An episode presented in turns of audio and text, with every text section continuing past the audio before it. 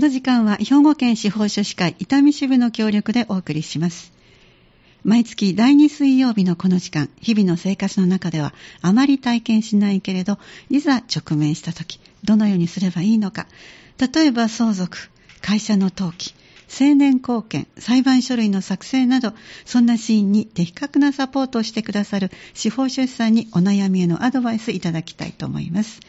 今日のご担当は兵庫県司法書士会伊丹支部から岡本悦司さんにお越しいただきました。どうぞよろしくお願いいたします。えそれでは今日の早速お悩み、えー、皆さんにご紹介していきたいと思います。え私は現在住んでいる不動産を売却して新しい家を購入しようと考えています不動産の名義は私とそれから10年前に亡くなった夫と共有の名義になっています。私と夫との間には子供はいませんでした。夫の両親はもうすでに他界しており夫の兄弟は5人いますが中にはすでにお亡くなりになられた方もいらっしゃいます。また夫の兄弟の中には全く連絡が取れず行方がわからない方もいらっしゃいます。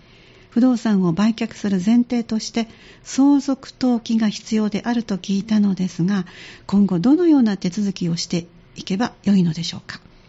なお夫の相続財産はこの不動産とわずかな預貯金のみでした。借金などはありませんということなんですが、えー、この場合のポイントはいかがでしょうか？そうですね、はい、あのまあ、10年間、うん、まあ、相続を放っ出たということで、あはい、あの長期こういう形で長期間放置しておくと、えーはい、まあ、相続関係がまあ複雑になってきたり、はい、でそれでそれによって、あの長期化、相続手続きが長期化する可能性があります、恐れがありますね。そうなんですか。えー、ですが今回の場合も、まあなえー、行方不明の方がいらっしゃったりとか、ね、そういうのでちょっとなかなか難しい案件にはなってくるとは思います。そうなんですね。あのまあ、10年前ということであの夫と共有の名義なので、はい、もういいかと思って置いてらっしゃる場合もね、ねまあ、お子さんもいらっしゃらないということで、このままでいいかなと思いがちですけど、えー、そうではない、ということで、はい、ここで出てくるのがあのこの何度もお伝えいただいてますがお子さんがいらっしゃらなかった場合のはい、あの相続人っていうのがこう奥さんだけではないんですよね。そうなんですね。ねここがね、勘違いしやすいので、はい、じゃあその相続人のあたりからご紹介いただけますか？はいまずあの相続に、えーと、相続を進めるにあたって、10年前に亡くなった夫の相続ですね、相続を進めるにあたって、はい、まあ、相続人の特定っていうのが、まあ、これはどの相続でもそうなんですけど、えーはい、えー、どな今現在、誰が相続人かっていうことを戸籍で集めていく、ね、特定していきます。はい、で今回の場合も、うん、まあじゅえー、ご主人が亡くなられて、はい、でもうこれすでに、えー、お父さん亡くなられて、もう奥そうですね、はい、あごめんなさい、奥様はまあ絶対相続人になりまして、まずはい、はい、で、えー、お子さんいらっしゃいらっしゃったらお子さんなんですけど、うん、お子さんがいらっしゃらないんで、まあ、親ですね、親二人が相続するんですけど、もうすでに、そうですね、上に上がっていきます。で、ただもう亡くなられてるんで、うん、まあ、で、さらにもうね、そそのおじいさんってなってくると、もう、亡 くなられてるケースがもうほとんどなんで、はい。はい、えで、まあ、兄弟がいらっしゃったら、今度、兄弟の方に、横に今度そうですね、行ってしまうんですね。はい、えー、で、それでまあ相続人を特定していきます。ただ、今回の場合は、えー、あの相続人の亡くなった時期ですから、はい、ご主人が亡くなられて、うん、ご主人の兄弟がいつ亡くなったかによって、はい、文章ではすでにお亡くなりというのは、今の時点ですでにということで、はい、どのすでかは分からない。そうですね。ですから、ひょっとしたら兄弟の中には、ご主人より前に亡くなられている方もいらっしゃれば、うん、後に亡くなって方もいらっしゃいます。えー、で例えば、まあ、あのその場合に相続人っていうのがやっぱり変わってくるんですね。えー、それでも変わるんですか？変わってくるんです、ね、じゃあちょっと詳しく教えてください。はい、まずあの数字相続と言いまして、難しい言葉が出ました。はい、数数に続くになるんですけど、まあ、はい、まあ順番に亡くなるっていう形ですね。ですから、はい、ご主人が亡くなった後に、はい、えー、ご兄弟が亡くなられるっていうのが数字相続っていう形になります。で、あともう一つ、代収相続っていうのがあって、ご主人が亡くなる前に、すでにご兄弟が亡くなってるケースっていうのもあると思うんですね。はいはい、そういったケースにが代収相続と言います。で、この数字相続か代収相続かによって、あの相続人が変わってくるんですね。そうなんですね。はい、例えばそのご主人が亡くなった後にご兄弟が亡くなられて、はい、でそのご兄弟に奥さんと子供さんがいらっしゃったら、ええ、奥さんと子供さんが相続人になるんですね。このご主人の相続人は、その奥さんと子供さんがなるんですね。つまり、ご兄弟の方のお一人が、はい、えー、夫が亡くなった後亡くなったとしたら、えその亡くなった方が、あの、ご兄弟が亡くなったということで、その人の奥さんとか子供さんに相続が発生しているので、で権利もそのまま、ままなるほど、ご兄弟の家族といいますか、はい、奥さんと子供さんに移っていくと。そうです。あ、そっかそっか。でここで、あのポイントとなってくるのは、そのご兄弟の奥さんの方ですね、はい、この数字相続の場合は、奥さん相続人として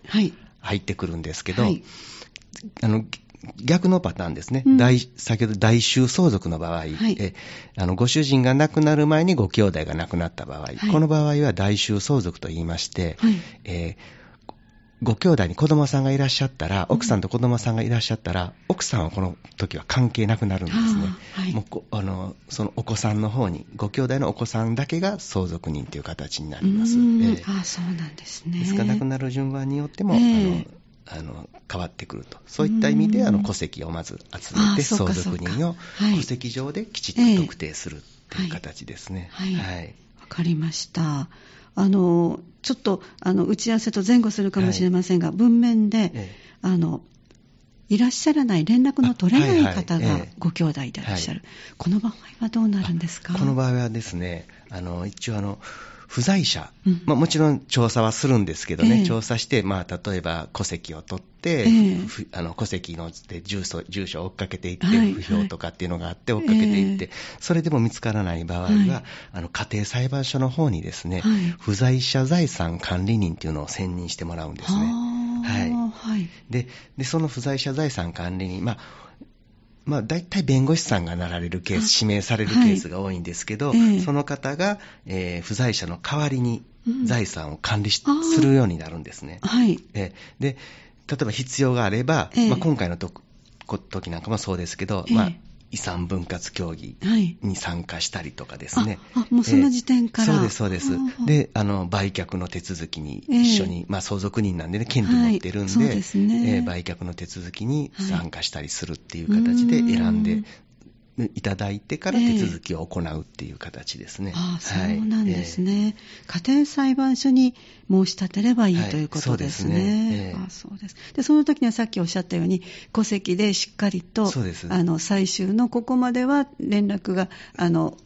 居場所は分かったけど、はい、今ここにかけてもどうやっても連絡が取れないということを何かで示す、はい、そうですね。それ口頭とか何かですか？書面に書くんですか？あ一応全て書いてあの裁判所にてあの申請するときは、はい、あのこうこうこういう事情でしたけど見つかりませんでしたみたいな形で。でまああのまあ、考えられる、はい、うん、あのあれを調べてやっていくと、調べられるところまでやるという形ですね。えー、そうですか、はいね、それと、まあ、もう一つ考えられるのが、あの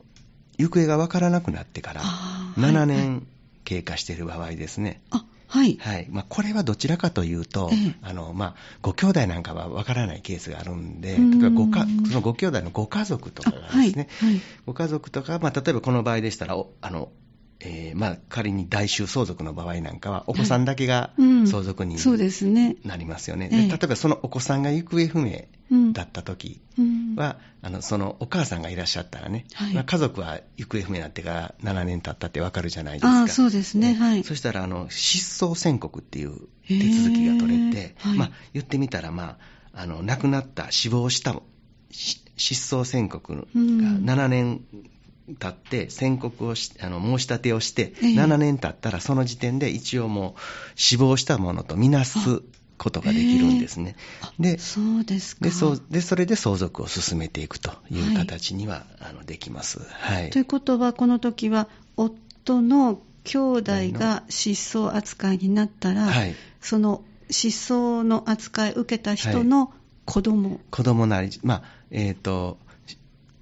そこで失踪宣告されたら、はい、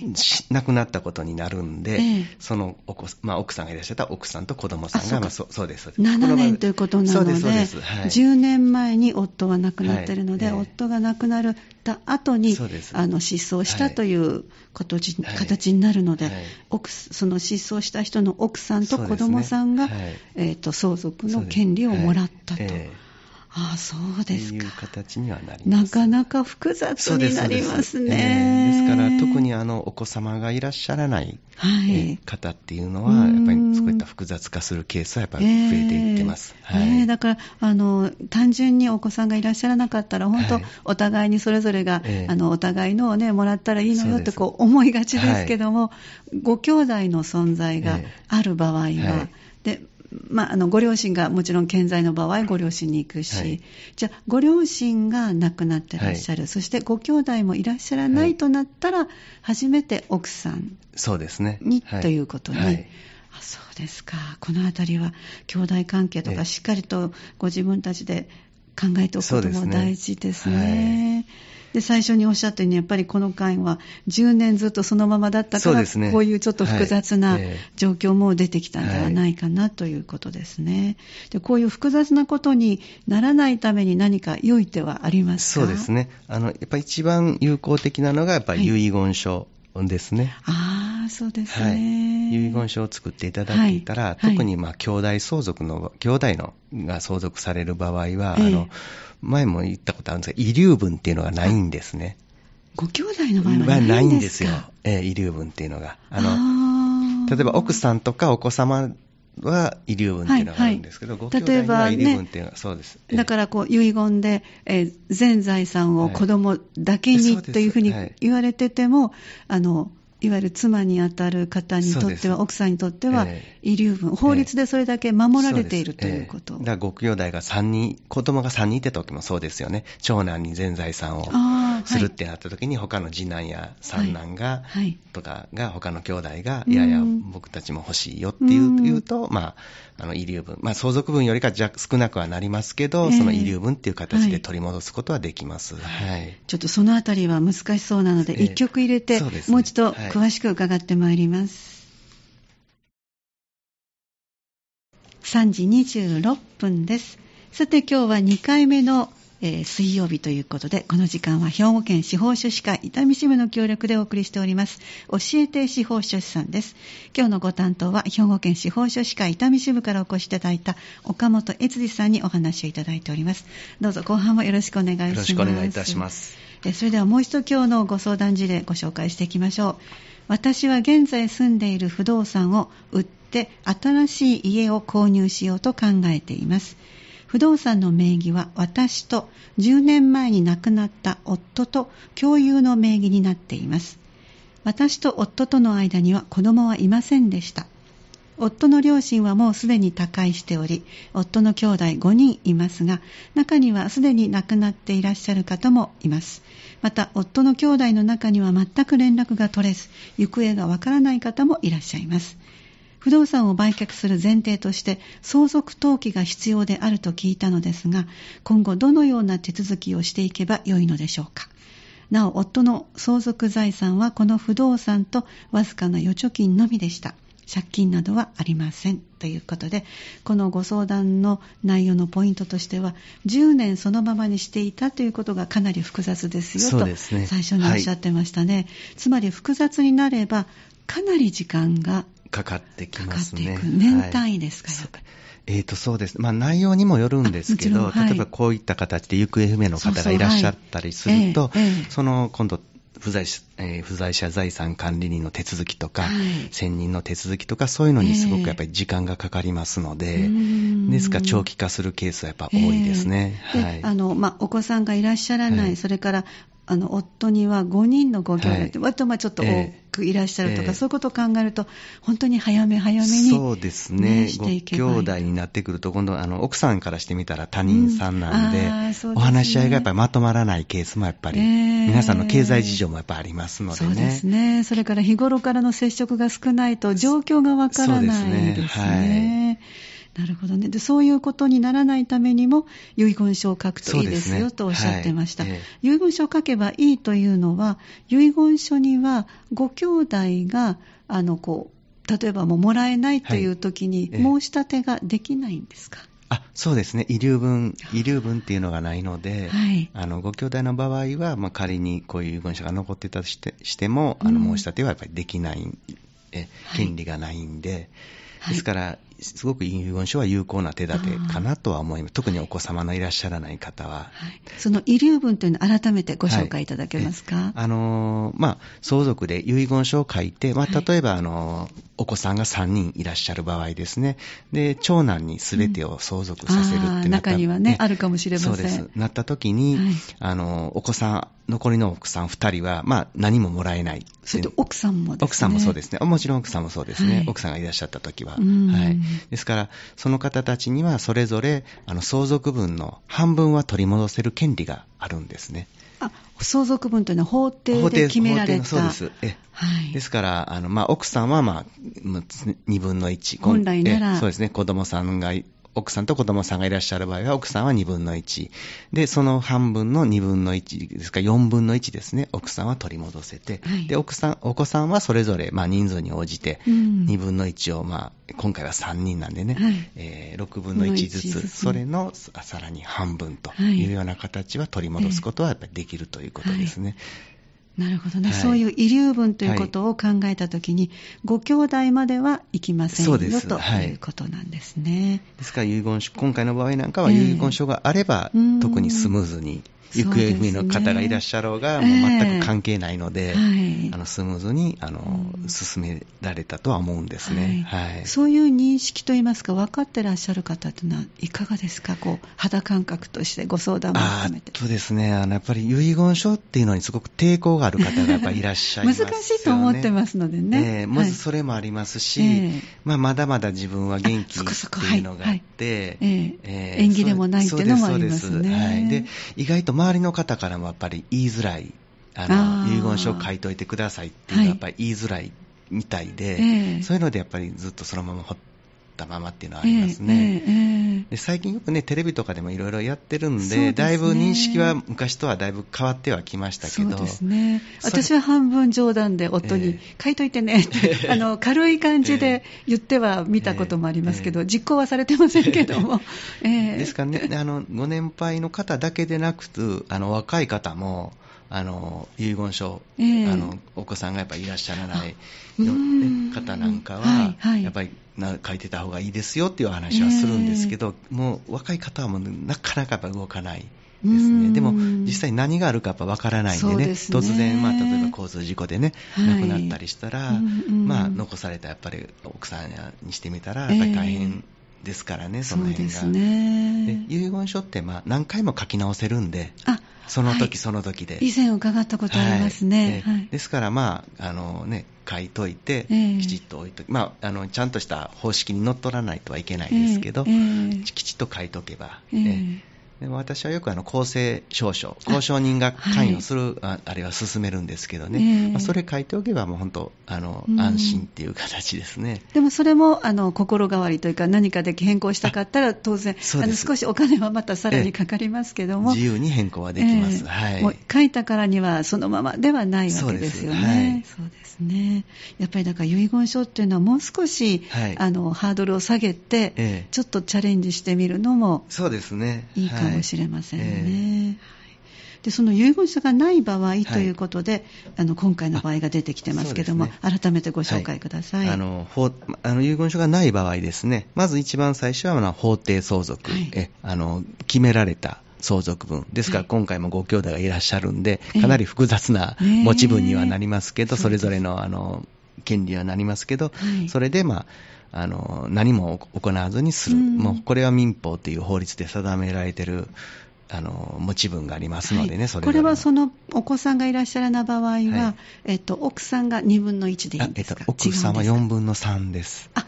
もっと多くなりますか？ます。4分の3、はい、夫の財産の4分の3、でその残りの4分の1をご兄弟。そうです、えですからご兄弟が多くなればなるほどそれぞれのあれは少ないんですけどね、あそうですね、はい、ただ今回かかってくるのがこういう不動産という、はい、あのいわゆる金額ではこうあのできないので、売ろうと思ってもいらっしゃる、えーはい、その時にあのちょっと連絡あのご相談の文章にも出てきましたけれども、はい、相続登記、はい、これが必要になるわけですね、ね。売りたい時には。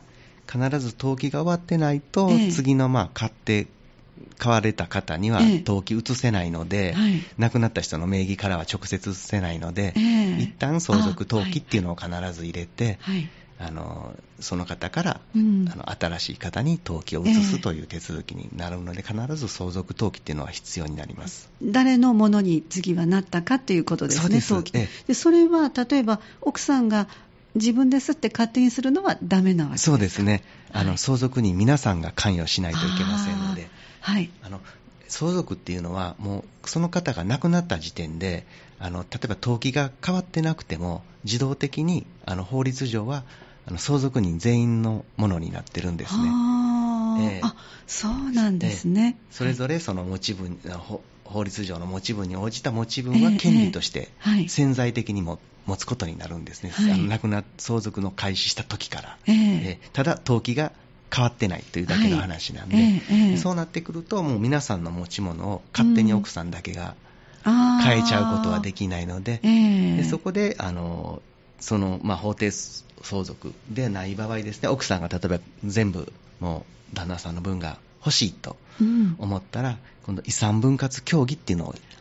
していただく必要があるんですね、はいはい、それはもう話し合いということです。もうほとんどの方は割とそういう形で、もう口頭でね、ねはい、あのどうしましょう、ああしましょうということでされますけども。はい、です今回の場合もその奥さんがすべ、えー、て相続するのであれば、相続人全員と。あそっか。連絡を取って。連絡取って話し合って、えー、でもちろんあの登記にはね必ず印鑑署名捺印とかがいりますので皆さんの署名捺印を取って、えー、で印鑑証明もつけてっていう形になるのでその辺もすごく手間はかかってきますね。ということは先ほどお話のあった、はい、亡くなった方がいらっしゃいました、はい、で例えばその亡くなった方が、夫が亡くなった後に亡くなったとしたら、お子さんに出てきてもらう、はい、それから、えーと、行方不明の連絡の取れない方、はい。はい、この方があのもう7年経過してい。ればですけども、まあまあ、ただ、経過して失踪宣告の手続きを取って取らないといけないので、そ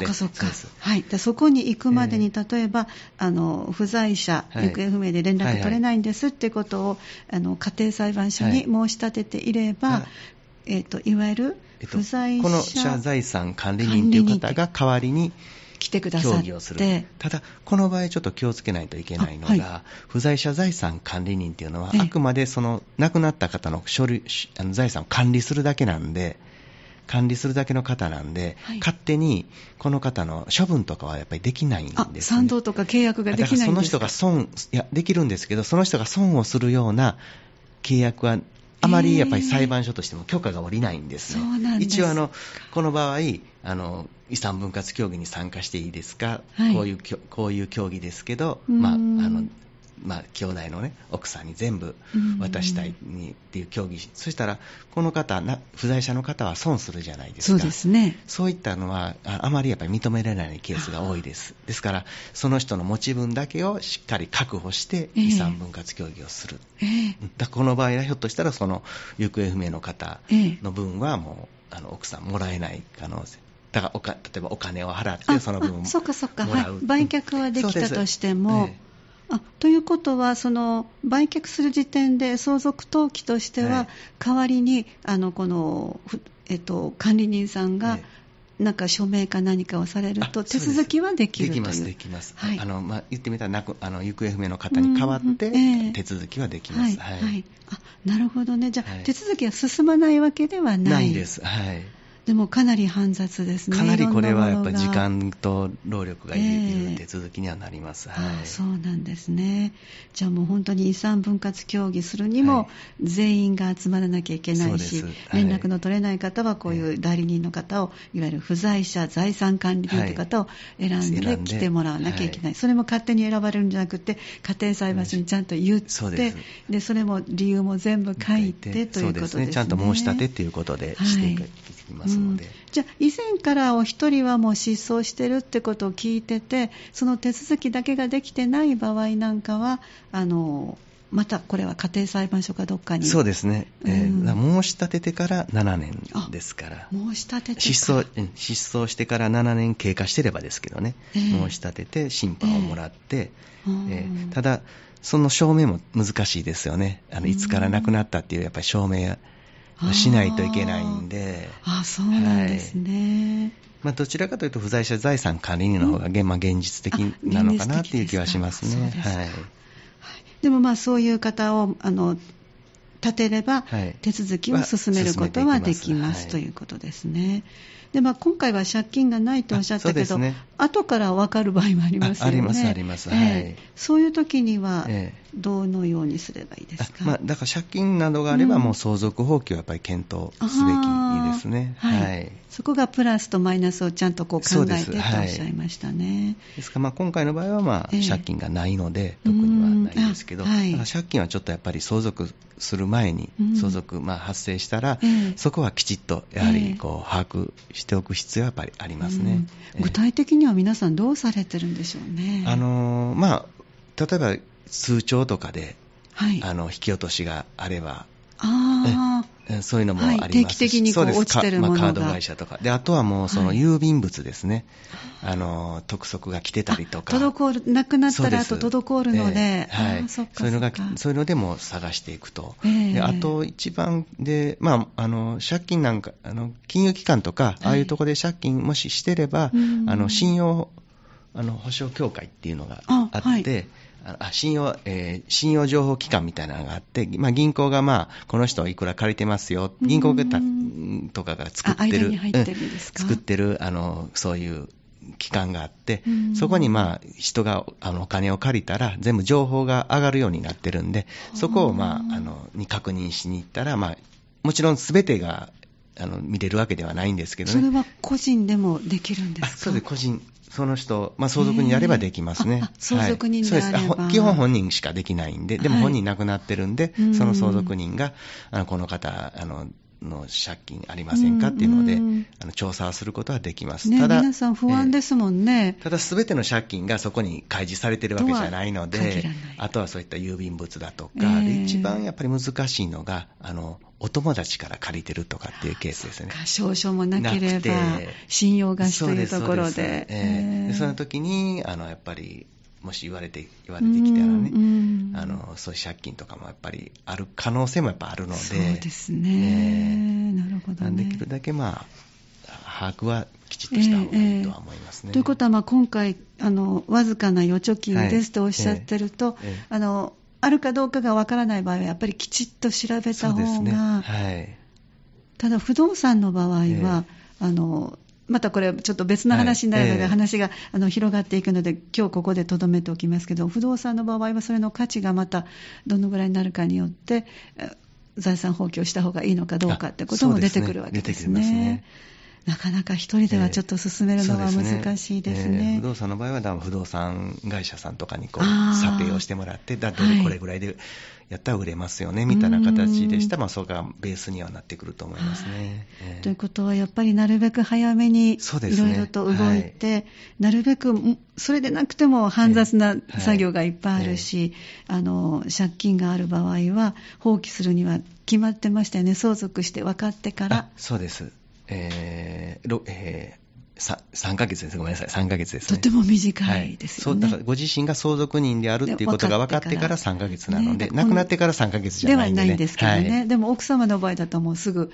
分かってるわけですからね。だから本当に一刻も早く調べてということですね。はい。はい、もちろん、あの、まあ、調べて、うん、あの、まあ、それでも分からない。まだいろいろありそうだと。なった時は、一応、あの、その期間をもう伸ばすこともできますので、ただ、手続きはやっぱり、相続の手続きは、まあ、なるべく早くする方がいいとは思います。すね、まあ、来年からも、あの、登記なんかは義務化になりますから。あ、おっしゃってましたね。です。はい、えー、ですから、まあ、あの、これからはまあね、だいぶ相続もスムーズになってくるのではないかなと思いますけど、つまり義務というのは、この方の今日ご紹介した場合は、10年そのまま置いておかれたけど、それができなくなるという。できなくなるということです。ね。はい、わ、はい、かりました。えっ、ー、と、そうしましたら、えっ、ー、と、この方のポイントというのは先ほどもご紹介いただきましたが、はい、一刻も早く手続きに移る、はいでね、でもご自分でなかなかできないという時に、はい、司法書士の皆さんに、えー、お手伝いいただける手続きなど、最後にご紹介ください。はい。えーとまあ、まずあの、ま戸籍、はい、戸籍集めですね、この辺は、まあ、あの司法書士は。なかなか大変でした、私もあの、えー、父の場合にしましたけれども、えー、遡っていきますので。今回の場合、ご兄弟もいらっしゃって、亡くなっている方もいらっしゃるので、でね、相当な数の戸籍になるので、はい、まあ、あのこういう戸籍の収集ですね、はい、であとは、まあ、あの例えば遺産分割協議される場合なんかは、えー、その遺産分割協議書の作成だとか。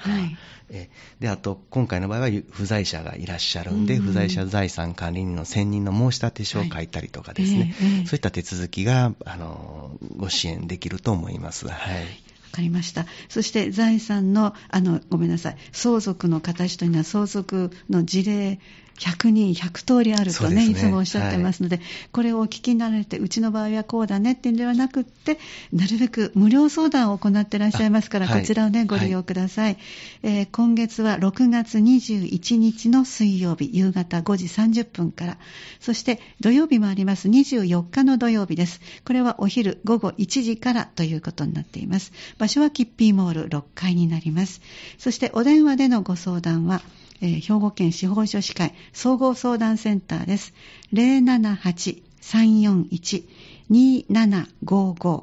078-341-2755この今お届けしたこの相続のお話だけではなくて暮らしのお悩み困りごとなどぜひ気軽にご相談くださいという方ですえ今日は兵庫県司法書士会伊丹支部から岡本悦司さんにお越しいただいてお話を頂戴しましたどうもありがとうございました本日の放送は明日までにハニー FM のホームページ、ウェブラジオのアーカイブにアップされます。スマホ、パソコンでいつでも何度でもお聞きいただけます。次回は7月12日にお送りします。来月もぜひお聞きください。この時間、兵庫県司法書士会伊丹支部の協力でお送りしました。